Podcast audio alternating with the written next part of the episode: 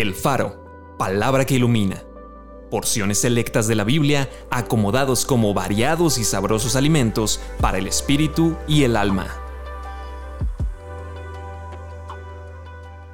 Marzo 6. Él es el que preserva el camino de sus santos. El Señor su Dios, quien iba delante de ustedes por el camino para reconocerles el lugar donde habían de acampar, con fuego de noche para mostrarles el camino por donde anduvieren y con nube de día. Como el águila que excita su nidada, revolotea sobre sus pollos, extiende sus alas, los toma, los lleva sobre sus plumas. El Señor solo le guió. Por el Señor son ordenados los pasos del hombre, y Él aprueba su camino. Cuando el hombre cayere, no quedará postrado, porque el Señor sostiene su mano. Muchas son las aflicciones del justo, pero de todas ellas le librará el Señor. Porque el Señor conoce el camino de los justos, mas la senda de los malos perecerá.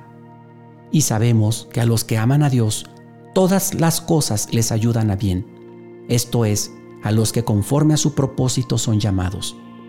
Con nosotros está el Señor nuestro Dios para ayudarnos y pelear nuestras batallas. El Señor está en medio de ti, poderoso.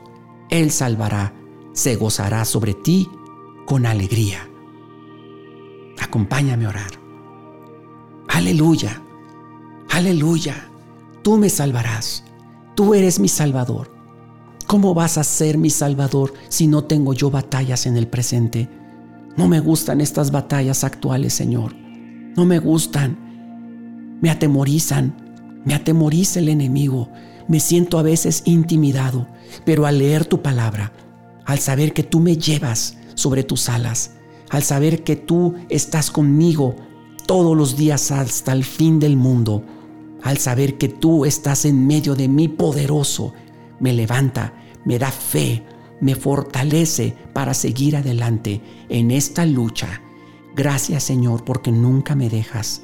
Gracias, gracias, gracias. Amén.